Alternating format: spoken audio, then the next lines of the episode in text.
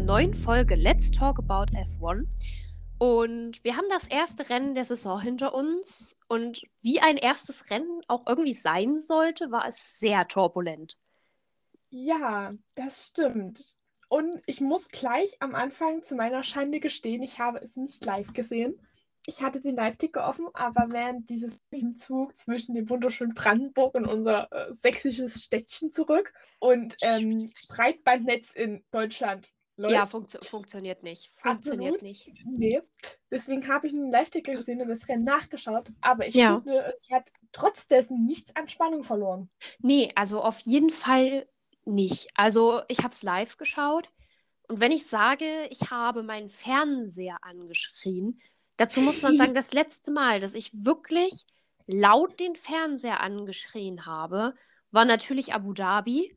Und davor, das letzte Mal, dass ich mich erinnern kann, war das Rennen in Italien, das Pierre Gasly gewonnen hat, also in 2020.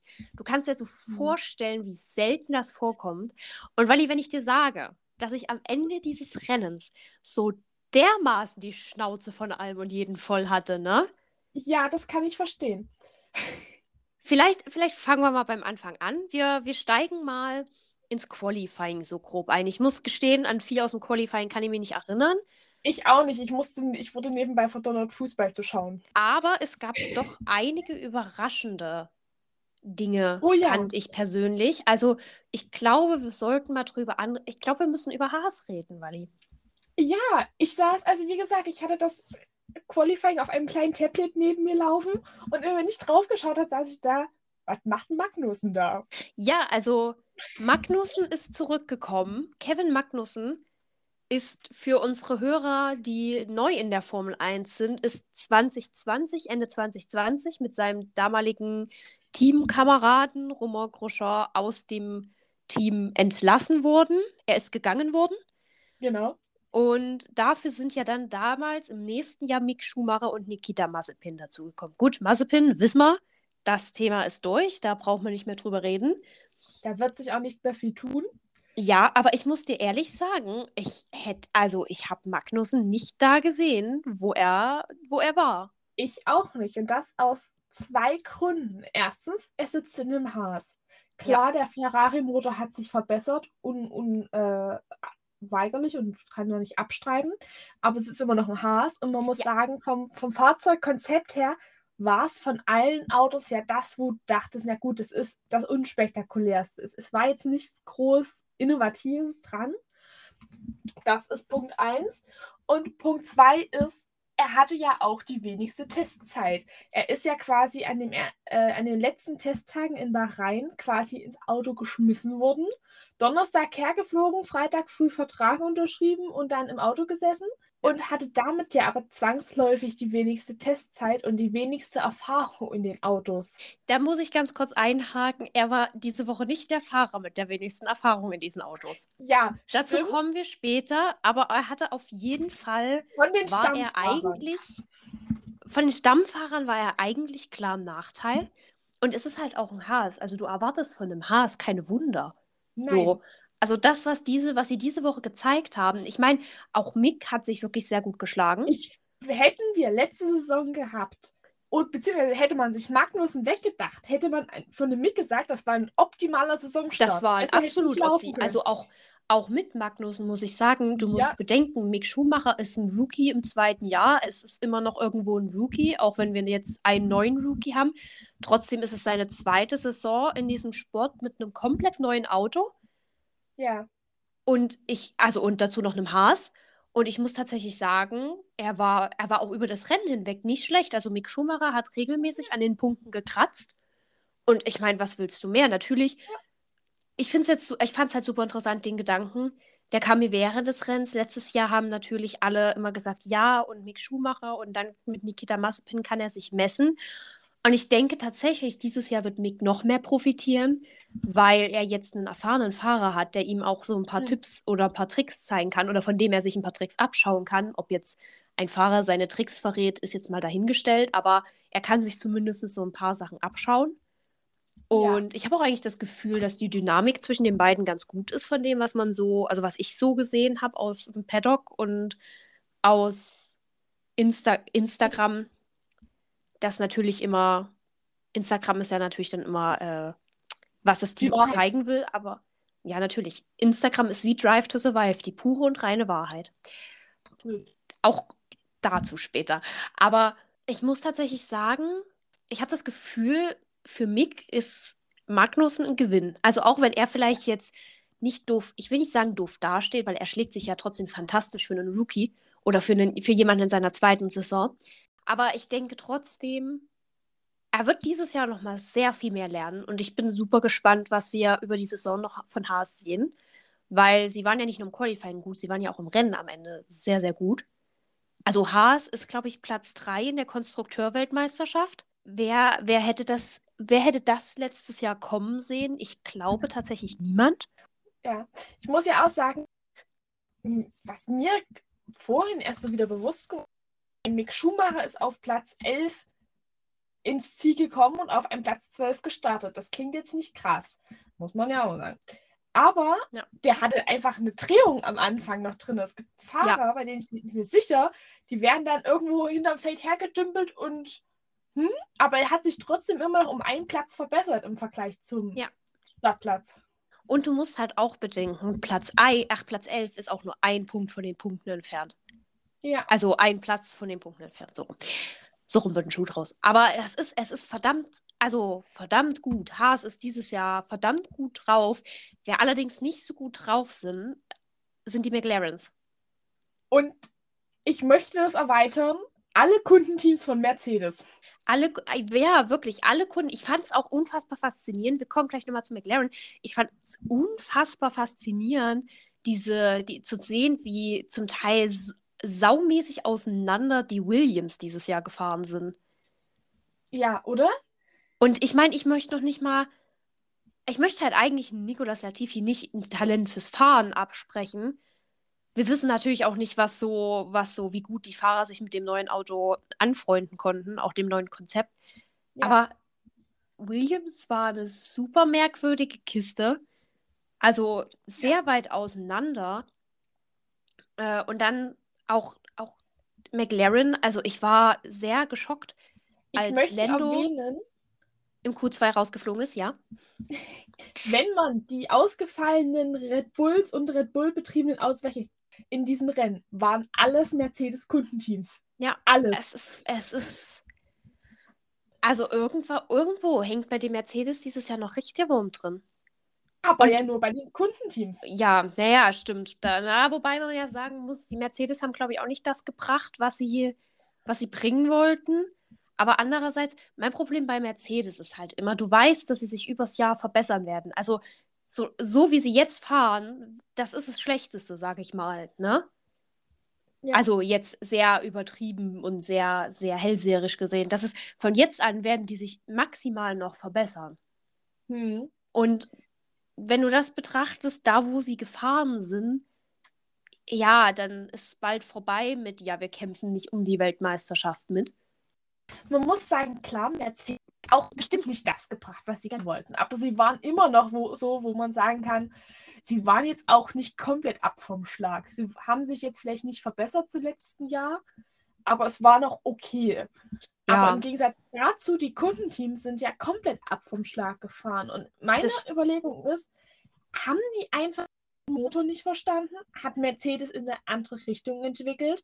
Und man muss ja auch sagen, wenn es wirklich am Motor liegt, was ja für mich momentan die einzig logische Erklärung ist, dass diese Teams alle dort hinten sind, ja. dann ist es ja die Frage, wir haben die Motoren eingefroren wegen Red Bull. Und es gibt zwar die Regelung, dass sich ähm, Hersteller, die quasi komplett ab vom Schlag sind, nochmal quasi nachentwickeln dürfen, damit sie auf einem Stand sind. Aber ich bin mir nicht sicher, ob Mercedes den Punkt erfüllt momentan, weil das Werksteam ist ja nicht ab vom Schlag. Die sind ja hinteres Vor Vorderfeld. Ja, hinteres ja, Vorfeld. Vorderfeld. Genau, das ja. beschreibt es perfekt. Und dann frage ich mich, liegt es an der Strecke? Liegt es daran, dass die Kundenteams den äh, Motor noch nicht verstanden haben? Also war es vielleicht einfach eine Setup-Frage? Ja, na, ich könnte mir auch vorstellen, dass vielleicht, also Mercedes hatte ja ein sehr einzigartiges Herangehen an ihre, auch an ihr Chassis. Und Mhm. ich kann mir halt auch vielleicht vorstellen, dass der Motor und das Chassis auch einfach bei vielen Teams nicht zusammenpassen, weil McLaren ist doch, weicht ja doch stark nochmal von Aston Martin ab, auch äußerlich an Mhm. bestimmten Stellen. Aston Martin hatte dieses große Thema mit ihrer Käsereibe, die, gut, inzwischen hat sie ja auch Ferrari etc., aber die damals noch sehr einmalig war. Und Williams ist, okay, gut, Williams habe ich jetzt nicht so im Kopf, aber ich kann mir tatsächlich gut vorstellen, auch, dass vielleicht einfach Motor und die Chassis-Ideen, also die Aerodynamik-Ideen, die die Teams Mhm. hatten, einfach noch überhaupt nicht zusammen funktionieren. Das wäre auch nicht das erste Mal. Also gerade bei McLaren war das ja in der Honda-Saison auch, also in den Honda-Saisons auch oft ein Problem, dass die Aerodynamik und der Motor einfach nicht miteinander gearbeitet haben. Ja. Also wie gesagt, ich habe ja immer noch die Hoffnung, dass es halt wirklich ein Streckenproblem ist, weil man Ja. muss sagen, wir sind immer noch in Bahrain gefahren und Bahrain war noch nie die Mercedes-Strecke. Und man muss ja auch sagen, McLaren war ja zum Beispiel in den Trainings relativ gut. Also ich kann mir nicht vorstellen, dass alle anderen Teams so krass gesandbackt haben, dass McLaren plötzlich komplett am Ende des Feldes fährt. Ja. Und McLaren hatte ja auch zwischenzeitlich, zumindest bei Danny Rick, ein paar technische Probleme am Auto. Du weißt auch nicht, inwiefern sich das vielleicht ausgeweitet hat. Und da noch ähm, Rückbleibsel hängen geblieben sind. Ja, ich muss trotzdem, ich muss trotzdem anmerken, also Danny Rick ist diese Saison schon wieder als mein Sorgenkind notiert. Er, Ja, also letzte. Saison war dünn, war sehr dünn. Um Lando müssen wir uns keine Sorgen machen. Der hat jetzt erstmal ein paar Jahre Vertrag. Den werden sie auch nicht gehen lassen, weil der letzte Saison wirklich gezeigt hat, was er kann. Aber ich meine, Danny Rick war letztes Jahr schon ein komplettes Auf und Ab. Gut, okay, wir schieben das erste Rennen jetzt mal auch mit drauf, dass er Corona hatte während der Tests und deswegen nicht antreten konnte. Das Problem ist, das ist, das kannst du nicht für die ganze Saison als, ich sage jetzt mal in Anführungsstrichen, Entschuldigung oder Ausrede nutzen. Das heißt, Ja. er muss sich halt spätestens nächstes, übernächstes Rennen langsam stabilisieren, weil er kann, also sonst hinkt er die komplette Saison hinterher und es wird wieder das gleiche Auf und Ab wie letztes Jahr. Und dann haben wir ein richtig weitgehendes Problem mit Danny Rick, weil das ist, also dieses Jahr gut, guck mal, wie das Auto entwickelt. Letztes Jahr habe ich ja gesagt, das ist nicht das, was eines McLaren-Autos würdig ist. Mhm. Müssen wir dieses Jahr noch mal gucken, wie das Auto sich entwickelt. Dann muss ich diese Aussage eventuell für dieses Jahr anpassen. Wäre das vielleicht ein Lando eines McLaren-Autos nicht würdig oder das McLaren-Auto eines Landos. Aber Oder das McLaren-Auto eines McLaren-Autos. ja, aber äh, das, das ist schwierig. Also gerade dieses Team, das letztes Jahr so krass im Aufwind. Es erinnert mich ein bisschen an die Racing Point Aston Martin Geschichte. Racing Point war total im Aufwind, war richtig gut dabei. Und dann von einem Jahr auf den anderen war es, also da lag es ja auch viel dran, dass man viel im Team durchgewechselt hat, weil man sie eben als Aston Martin gerebrandet hat. Aber von einem Jahr auf den anderen war das vorbei. Und ich habe ein bisschen Angst, dass McLaren gerade die gleiche Entwicklung macht, weil das wäre schade, weil McLaren gerade Ja. mal wieder aus der Versenkung hochgekommen ist.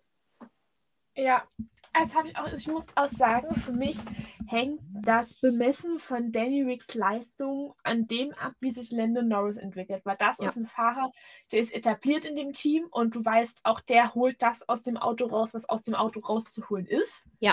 Absolut. Und anhand dessen bin ich der Meinung, kannst du den McLaren messen und das, was er zustande bringt oder eben nicht.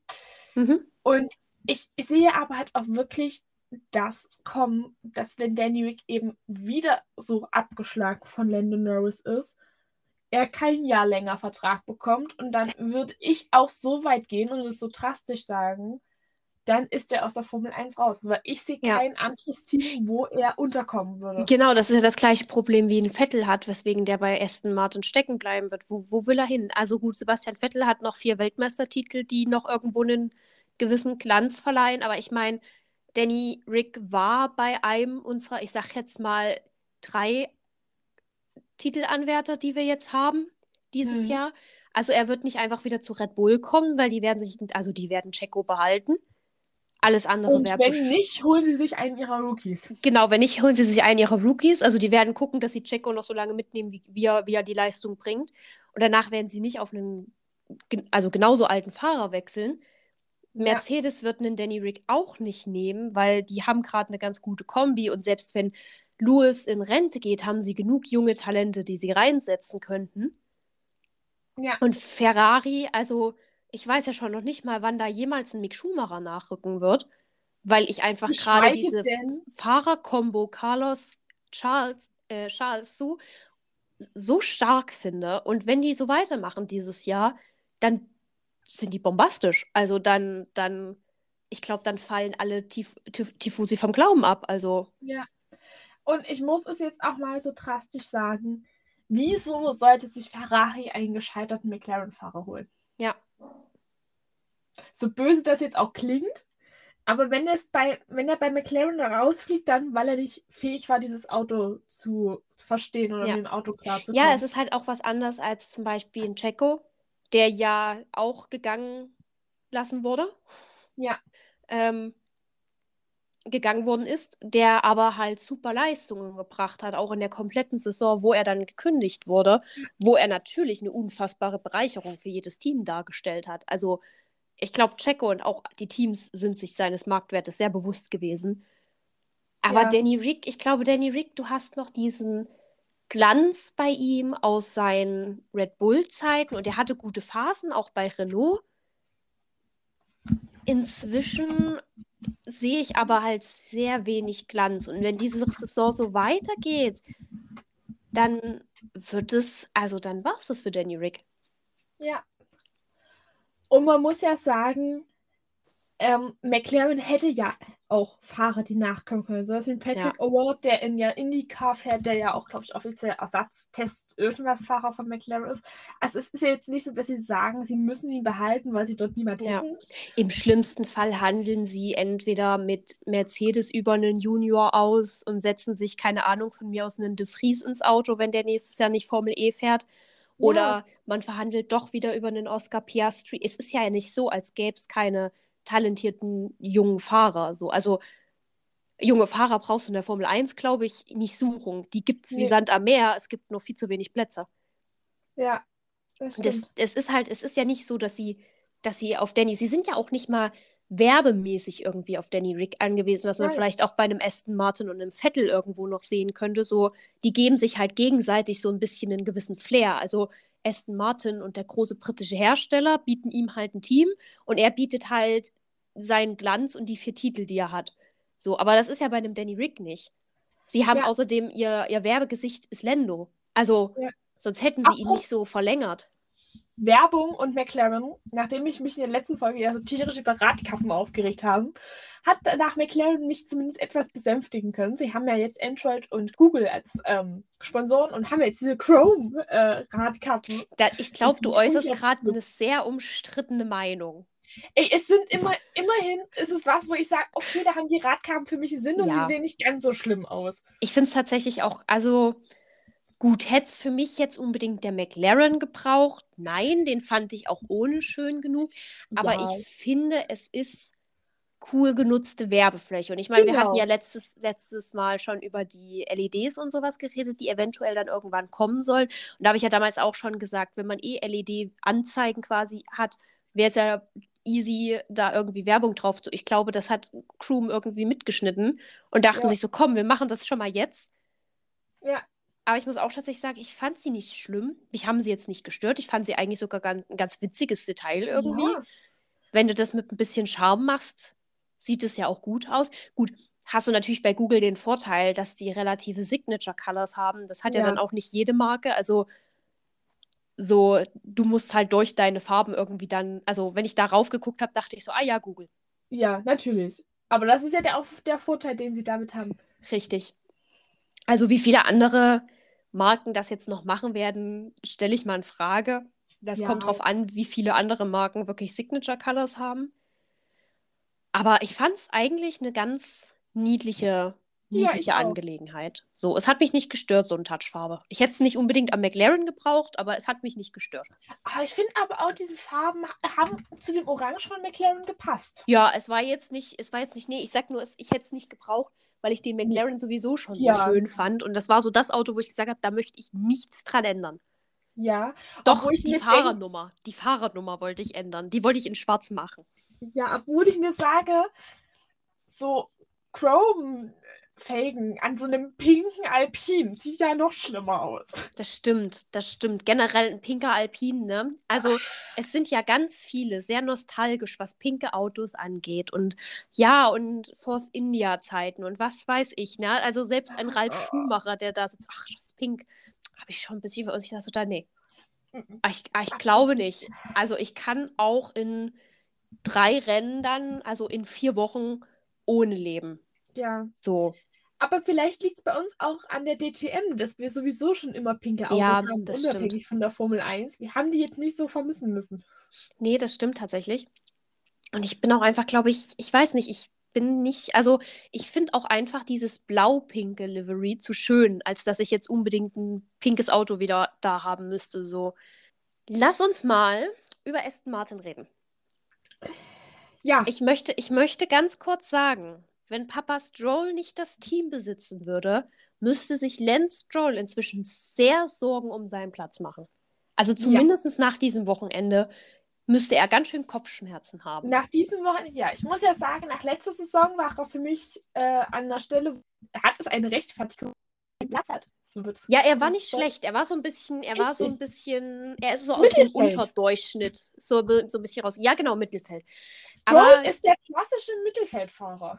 Ja, aber wie kommen wir jetzt darauf? Gut, er ist jetzt kein klassischer Mittelfeldfahrer mehr, was zugegeben auch ein bisschen im Auto liegen mag.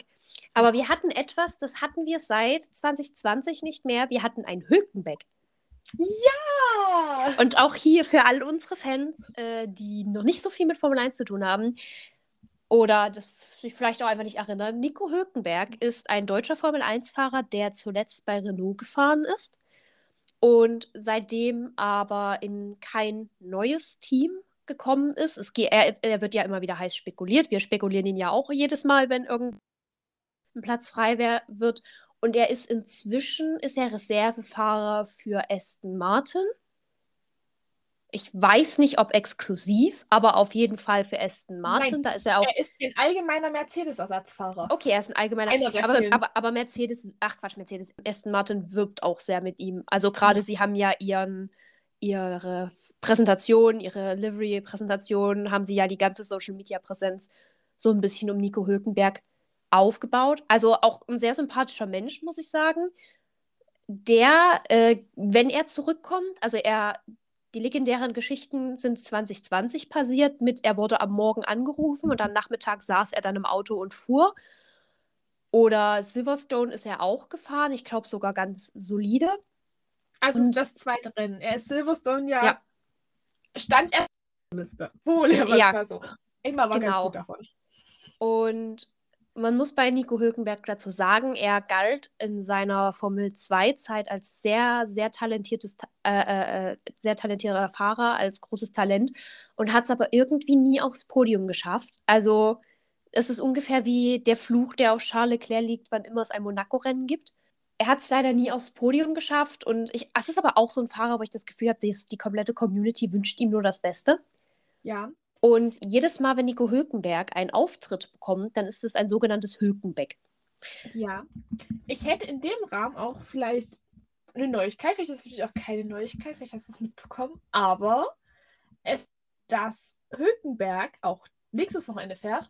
Das wäre natürlich fantastisch. Also, ich würde mich tatsächlich freuen, auch wenn Nico halt die Möglichkeit hat, sich mal noch ein bisschen einzugrooven mit dem Auto, weil ich, da habe ich Wally vorhin korrigiert. Er ist nämlich der Fahrer mit der allerwenigsten Testerfahrung mit dem Auto, um nicht zu sagen, er hatte keine, bevor er ins freie Training gegangen ist diese Woche. Und ja, Sebastian Vettel hatte Corona, deswegen konnte er nicht antreten. Es war ein bisschen ein lachendes und ein weinendes Auge, weil einerseits saß ich da, ich, ich sehe Sebastian Vettel einfach unfassbar gerne fahren, auch wenn es am Arsch der Welt ist. Aber andererseits freue ich mich auch jedes Mal, Nico Hülkenberg zu sehen.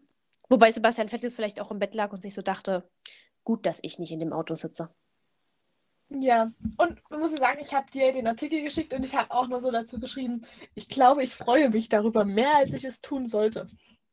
Ja, warum wir jetzt sagen, dass Lance Stroll sich, wenn Papa nicht das Team besitzen würde, sehr Sorgen machen müsste, ist, dass Hülkenberg als jemand, der, ich sag mal, gar keine Erfahrung mit dem Auto hatte, Lance Stroll wirklich, also ich möchte sagen, er hat ihn komplett abgezogen Ja. im im, im Verhältnisrahmen, den der Aston Martin geboten hat. Also er ist, er hat ihn outqualified, das heißt, er stand im Qualifying, er ist weiter vorne gestartet am, äh, äh, am Rennstart. Und ich glaube, er ist auch am Ende vor ihm ins Ziel gekommen. Ähm, das war, glaube ich, nicht der Fall. Nee. Gut, dann ist er nicht vor ihm ins Ziel gekommen, aber er hat ihn outqualified, was trotzdem eine ziemliche Leistung ist, wenn man bedenkt, Auf dass der Mann zum ersten freien Training am Freitag das erste Mal in diesem Auto saß. Also mal abgesehen vom Sitz anpassen, was ich auch jedes Mal, ich weiß nicht, ich finde es unfassbar witzig, dass die den Sitz halt genau auf Pops Form gepresst bekommen. Es macht natürlich durchaus Sinn, aber ich finde es irgendwie so ein witziges Detail des Sports. Davor aus Versehen zu viel. Ja, das ist dann, das wird da, aber das ist dann, das habe das hab ich tatsächlich einen alten mit Lewis Hamilton in irgendeiner Talkshow gefunden, wo er halt auch erklärt hat, dass wenn er mal irgendwie ein Kilo mehr hat, als, als er haben sollte, dass es zum Teil dann schon die komplette Rechnerei des Autos durcheinander werfen kann. Und ich finde es unfassbar faszinierend, aber es hat mir auch noch mal, also ich weiß nicht, ob du den Post, ich glaube, ich weiß gar nicht mehr, ob es 2020 war oder 2021, aber Lewis Hamilton hatte damals irgendwann mal einen Post auf Instagram gemacht, wo er eine sehr lange ähm, Beschreibung drunter hatte, wo er halt auch erzählt hat, dass er sehr mit seinem Körper struggelt. Wo ich dann mir wirklich, also bei diesem Interview das erste Mal so klar geworden bin, so wie krass das Thema Gewicht für so einen Formel-1-Fahrer sein muss und wie leicht du dann halt auch in so, ich sag mal, schlechte Verhaltensweisen rutschen kannst oder ungesunde Verhaltensweisen rutschen kannst. Ja. Weil du halt sagst, ja, ich muss unbedingt das und das Gewicht schaffen oder ich muss das und das Gewicht halten, so um, ja, unbedingt, also so, ne? Und mhm. ich glaube, das ist für den, also auf Dauer ist es, glaube ich, für so ein menschliches, menschlichen Verstand auch sehr ungesund. Natürlich, sie machen ja auch viel Sport und haben halt viele Ernährungsberater, was im besten Fall dem Ganzen entgegenwirft dass man eine, eine gesunde Art hat, dahin zu kommen. Aber ja, die Psyche ist ja nicht immer rational, ne? Das, zum, äh, das zu Aston Martin. Ansonsten Aston Martin keine besonderen Vorkommnisse. Sie sind weit ab. Also ich habe das Gefühl, Aston Martin hat die Rolle mit Haas getauscht. Oh ja. Die waren also nicht gut. Nicht zu sagen, überhaupt nicht gut. Es ja. war, es ist Katast also es ist ein bisschen Katastrophe da. Ich weiß auch nicht, was in dem Team los ist. Also ich kann es mir nicht erklären, nee. wo, woran es liegt. Vor allem, wenn man bedenkt, dass eben Racing seinen Endzeiten doch gut war. Ja, und wenn man ja sagen muss, es war ja kein großer Fahrfehler oder so dabei. Nee. Dass du sagen kannst, äh, du könntest es jetzt direkt einem Fahrer zuschustern, sage ich mal. Nee, die Autos sind einfach scheiße. Ja wessen Autos gar nicht mal so scheiße waren, äh, obwohl sie es behauptet haben, permanent sind diejenigen, die das halbe Feld mit Motoren ausstatten, nämlich Mercedes. Lass uns mal über Mercedes und das Sandbagging wieder reden. Also bei aller Liebe gut. Man muss ihnen jetzt fairerweise zugestehen. Sie sind tatsächlich nicht da, wo sie sein sollten. Und wäre das Rennen ein wenig anders verlaufen für andere Teams, dann wären sie auch nicht aufs Podium gekommen. Ja. Aber ich, ich, muss, ich muss ganz kurz mal in den parteiischen Modus wechseln. Na? Das ist jetzt hier wirklich nicht objektiv. Können wir mal drüber reden, dass Lewis Hamilton das Glück doch auch auf den Teller scheißt? Ja, natürlich, aber das ist ja nichts Neues. Also, man muss halt wirklich sagen, um mal vielleicht schon zum Rennen zu wechseln, weil ich fand das Qualifying jetzt sonst gar nicht weiter erwähnenswert. Ich habe gesagt, ich habe das Qualifying angeschaut, mir die Top 10 angeschaut und bis auf Magnussen, der da oben war, war es so für mich ja okay. Ja, genau. Und Bottas. Bottas war auch noch so ein Punkt. Bot Bottas, fand ich, Bottas fand ich sehr witzig, weil er ja Russell outqualified hat. Ja. Es hat, genau, es, es, es hat mir irgendeine Genugtuung verpasst. Ja, aber bis auf die beiden Fahrer saß ich da und dachte, das ist also, eine Top 10, die hast du in der Platzierung vielleicht nicht so erwartet, aber dass das ja. die Fahrer sind da oben, war nicht überraschend. Ja, also es hat mir keine Genugtuung verpasst, weil es jetzt unbedingt Russell war, sondern einfach, weil es Mercedes war. Und ich fand einfach so, ja. nachdem Bottas da so seit Jahren die zweite Geige spielen durfte, sehen, wie er da einfach mal vor, vorweg fährt. Gut, zurück zu Lewis Hamilton. Echt wirklich, also um mal kurz die letzten drei Runden des Rennens zu recappen. Wir springen mal ganz weit ans Ende schon. Es sah sehr gut Mhm. aus. Wir hatten eine sehr überraschende Führung. Auf Platz 2 hatten wir Max Verstappen. Platz 3 hatten wir Carlos Sainz und Platz 4 Perez. Und das, das sah relativ sicher aus, fand ich. Also, ich fand, ich meine, Lewis hing hinter Perez, aber wir wissen beide, dass Lewis auch sehr lange hinter Perez bleiben kann, wenn Perez das möchte. Ja. Also, äh, da hat er, glaube ich, auch so ein bisschen seinen Endgegner drin gefunden. Also, zumindest ist es immer sehr langwierig, wenn die beiden um eine Äh, Perez Position und streiten. Alonso. Perez und Alonso. Aber es sah sehr gut aus. Es sah nach einem schönen, ich muss tatsächlich sagen, zweiter Platz für Max. In Anbetracht der Tatsache, wer vorne lag, war ich absolut zufrieden. So. Ich, Ich muss auch sagen, also ich denke, wir kommen nochmal dazu, aber ich muss sagen, ich fand, dass ein Ferrari dieses Rennen gewonnen hat, war das Beste überhaupt, weil es hatte so Ja. was Persönliches. Es war kein Mercedes und es war auch kein Red Bull und ich glaube, das war gut so, weil du konntest zumindest äh, auf Null anfangen die Saison, ja, und es war so ein, große Diskussion direkt zu haben. ja, auf Null Anfang, aber auch nur in der Theorie. Denn ein paar Ja. Runden vor Schluss kam plötzlich die Radiomeldung von Max Verstappen, dass irgendwas mit dem Auto nicht stimmt. Und ich fand es so schön, wie die wirklich an der Pitwall noch, nein, das Auto, also die Batterie ist okay. Und Max so, ich fahre dieses Auto, irgendwas ist mit dieser Batterie nicht okay. Es war auch am Ende nicht die Batterie, also das Team hatte schon irgendwo recht. Es änderte aber nichts Ja. daran, dass du irgendwann Max Verstappen langsam in die Boxengasse rollen sahst. Und da war, Ja. da, da war schon der erste Moment, wo ich geschrien habe. Einfach so frustriert aufgeschrien habe, weil ich so dachte, Ja. nee, es lief, es lief so gut. Das ganze Wochenende lief verhältnismäßig für eben ein erstes Rennen richtig gut. Und da dachte ich so, okay, ich bin versöhnlich. Checo Perez ist auf Platz 3. Ja, zwei Runden später drehte sich Checo Perez um sich selbst und sein Auto stand. Ja. Und es war bei beiden dasselbe Problem. Und ich finde es so interessant, also es ging, also das Problem war die Pumpanlage, diese Benzinpumpanlage, wenn ich Genau. das richtig. Und ich finde es so unfassbar interessant, dass das ein Standardteil ist, die die FIA aushändigt. Ja.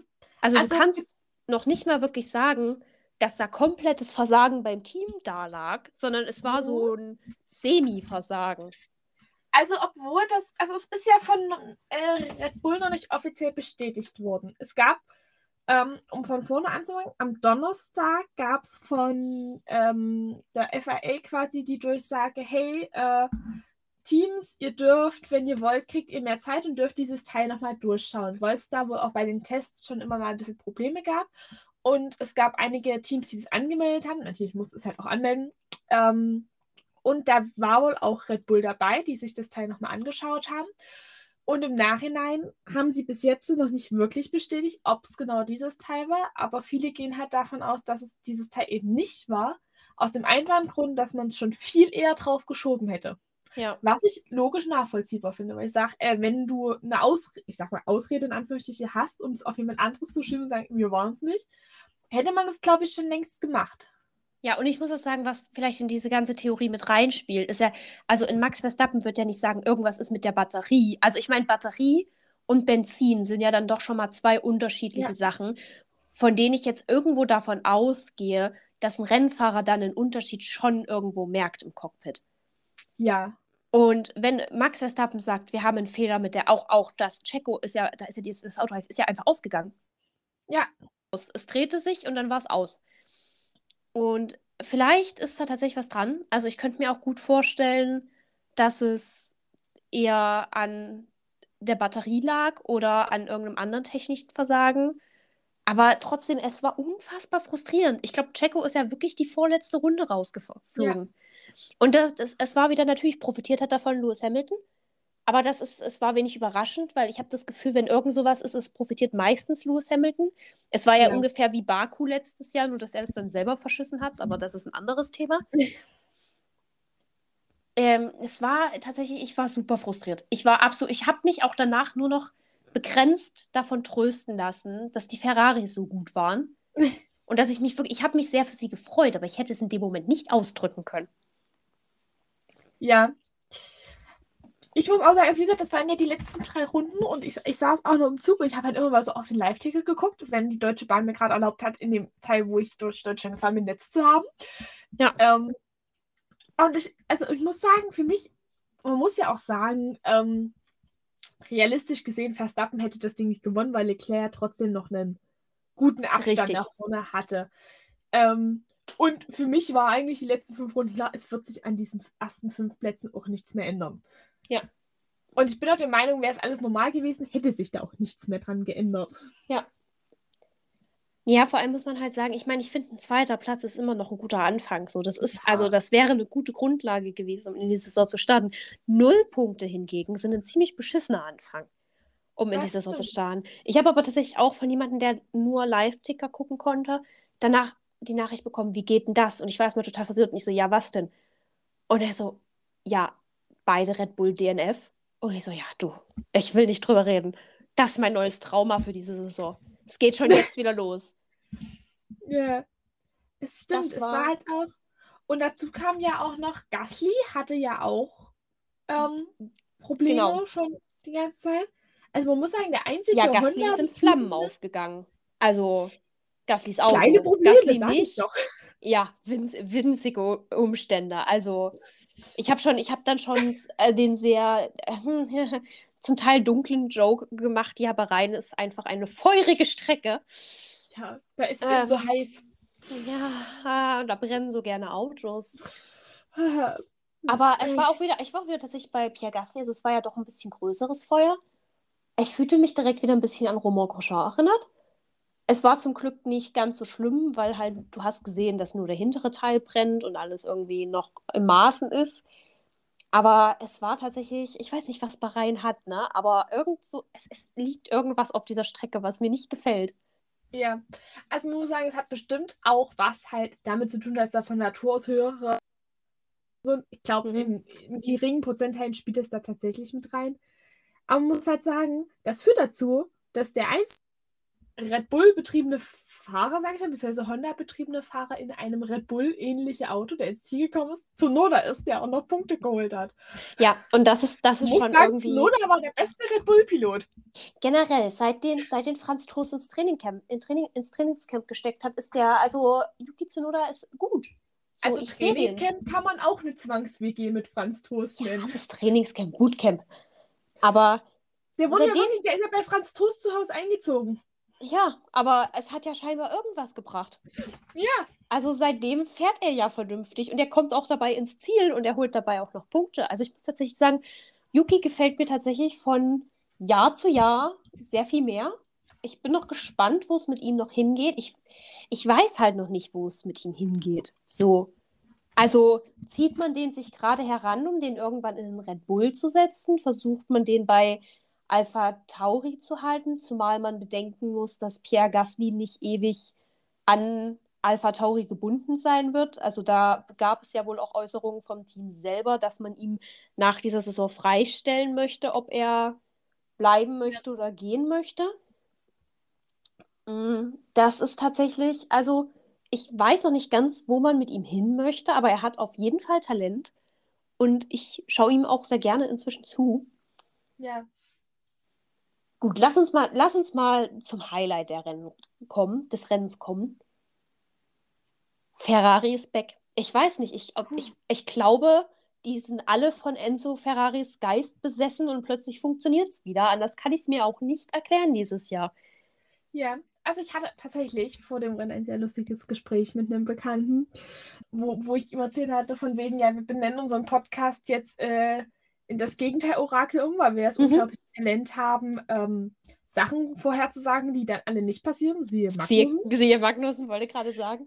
Ähm, und er meinte schon so, naja, dann sagt aber bitte ja nicht, dass Ferrari gewinnen wird, weil er halt eben so Ferrari-Fan ist. Ich so, ja, wir wir werden es nicht erwähnen. Und siehe da, Ja, siehste, Ferrari gewinnt. wir sollten einfach nicht mehr orakeln.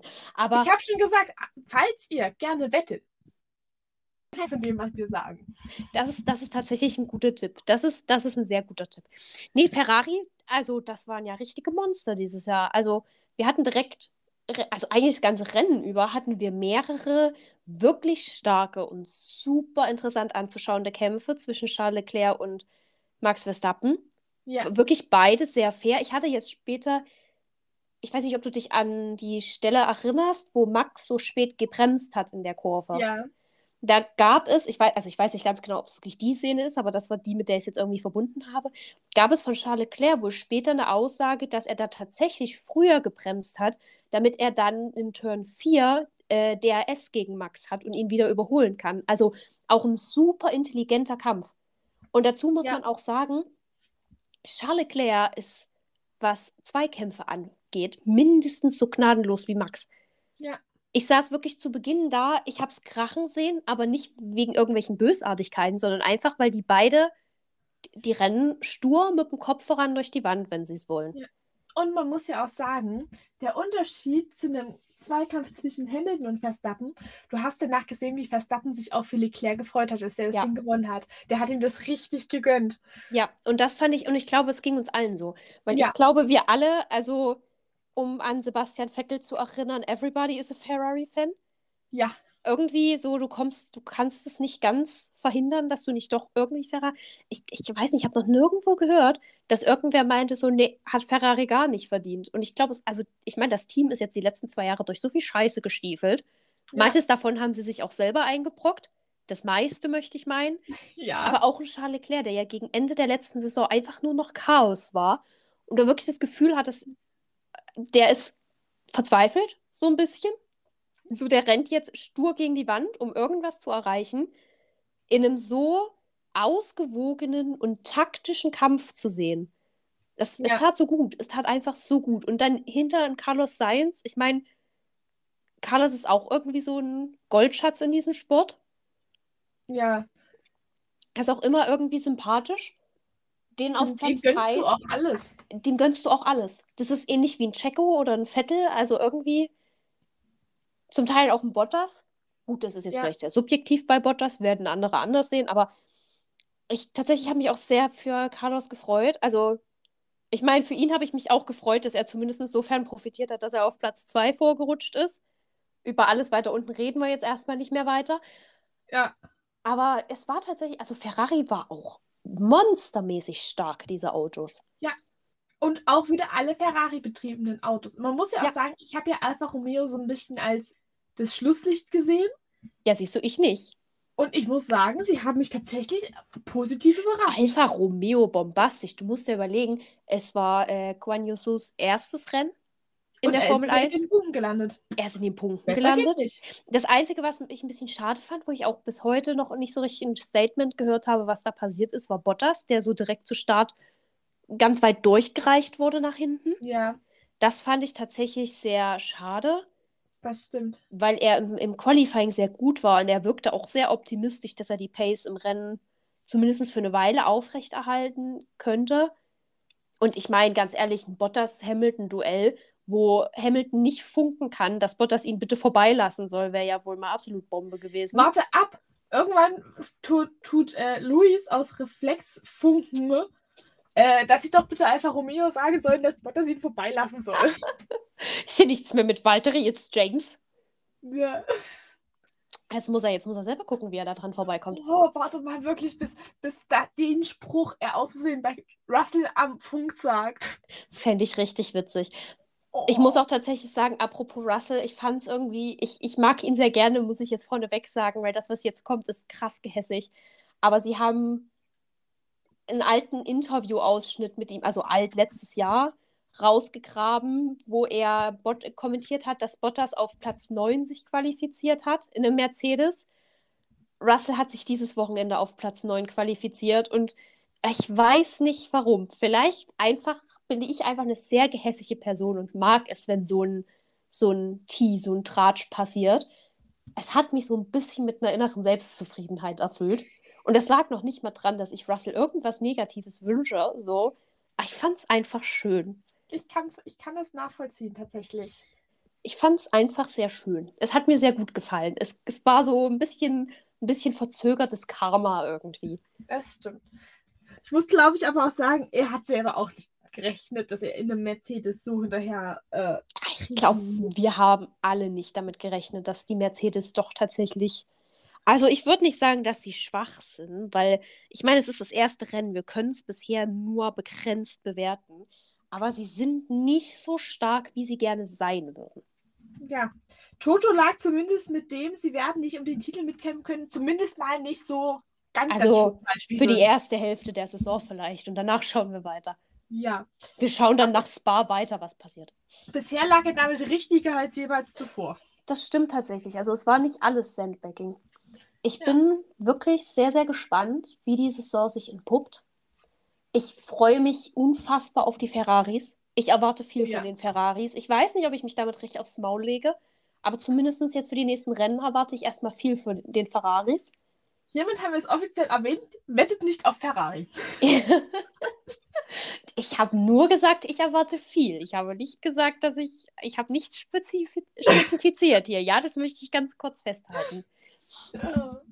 Aber ich muss auch, also ich muss auch tatsächlich sagen, diese Saison sitze ich so viel da und denke mir so, scheiße, jetzt brauchst du von dem Team noch Merch und von dem Team noch Merch und von dem Fahrer noch Merch. Und da möchte ich ganz kurz anmerken, könnte Red Bull es endlich schaffen, die, Cap, die neuen Caps für Max Verstappen in ihren Shop zu nehmen. Ich möchte am Mai zu einem Rennen und ich hätte da gerne eine Cap. Ja. So. Also nicht zum Formel 1 Rennen, aber ist ja egal. Ja, ich latsch da auch mit meinem George Russell Cap Ja, rum. Ich hast habe meinen Freund auch schon verdroht, mit seinem Ocon Cap durch die Gegend zu laufen. Wir werden so eine witzige Mischung abgeben. Vor allen Dingen wir alle in unseren Podcast-T-Shirts, jeder Ja. mit dem unterschiedlichen Fahrercappy. Läuft, Ja. würde ich sagen. Ja, nee, das, was ich tatsächlich auch überlegt hatte, ich hatte mir die Sachen von Mick nochmal angeschaut. Da bin ich auch irgendwie jetzt auf ein T-Shirt so ein bisschen fixiert. Mal schauen. Ja. Und ich habe schon gesagt, sollten sie es nicht, also ich habe gesagt, ich hätte halt gerne das Cap so Mitte April dann irgendwann bestellt. Ja. Ich meine, Red Bull liefert zwar schnell, aber ne, so zur Sicherheit. Ich sage, wenn es Mitte April nicht raus ist, hole ich mir halt einen Sebastian Vettel Cap. Das geht immer. Ja. Vettel, Vettel geht in immer. Deutschland zu einem Rennen sind, da ja erst recht. Ja, da ja, das war auch mein Gedanke. Da ja erst, da bin ich zumindest definitiv nicht mit einer unpopulären Meinung unterwegs. Ja, das stimmt. Gut, das dazu. Lass uns noch mal ganz kurz, außer du möchtest noch irgendwas aus dem Rennen jetzt wirklich hervorheben. Ich möchte zusammengefasst sagen, zu der Kategorie werden wir auch noch kommen. Aber es gab für mich nur Gewinner oder Verlierer des Rennens. Stimmt, wir haben ja Kategorien. Entweder oder. Es gab für mich nichts, wo du Ja. sagst, ja, okay, es war, jeder war entweder Gewinner Doch. oder Verlierer. Also das, wo ich ganz kurz sagen muss, was ich, also mh, schwierig. Ja, gut, okay, ich muss es zurückziehen. Ich wollte jetzt sagen, für mich wäre so ein äh, unnötig, also nicht Verlierer, aber so ein sehr unnötiger Moment wäre für mich Ocon mit seinen Stupser an Mick gewesen. Aber die Entschuldigung danach, also er ist ihm ja dann nach dem Aussteigen so ein Stück hinterhergerannt, um sich Ja. entschuldigen. Das hat ihn schon wieder so sympathisch gemacht in dem Moment, dass ich auch gegen diesen, also ich meine, der Stupser passiert, es war ja auch nur ein Race. Nee, hat er noch? Er hat fünf Sekunden Strafe bekommen. Ja. Aber am Ende des Tages, es war jetzt ja für mich nicht übermäßig dramatisch. Also er hat sich am Ende trotzdem um den Platz verbessert in einem Haas. Also es war tatsächlich, ich könnte jetzt auch kein, doch, Verlierer dieses Rennens sind für mich die McLarens. ja. Zum Ähm. Teil auch Aston Martin, aber Aston Martin war schon letztes Jahr grottig und McLaren, das war kein guter Einstieg.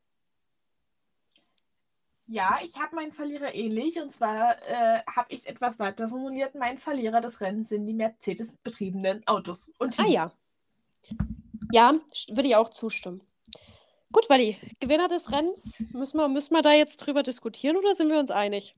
Ich glaube, wir sind uns nicht ein. Also, ja, wir sind uns einig, aber ich möchte Abwechslung in das Ganze hineinbringen. Ach so, okay. Na gut, dann würde ich einerseits sagen, natürlich ist mein Gewinner des Rennens, also sind meine Gewinner des Rennens Ferrari und ihre zwei Fahrer, Ja. weil nach der Zeit und auch die Haas. Genau, mein, da, da gehst du in meine Richtung. Mein Gewinner des Rennens ist nämlich Magnussen. Ja, kann ich verstehen. Also ich muss sagen, ich finde generell, die Haas haben sehr viel geleistet. Dieses, also dieses Rennen, beide.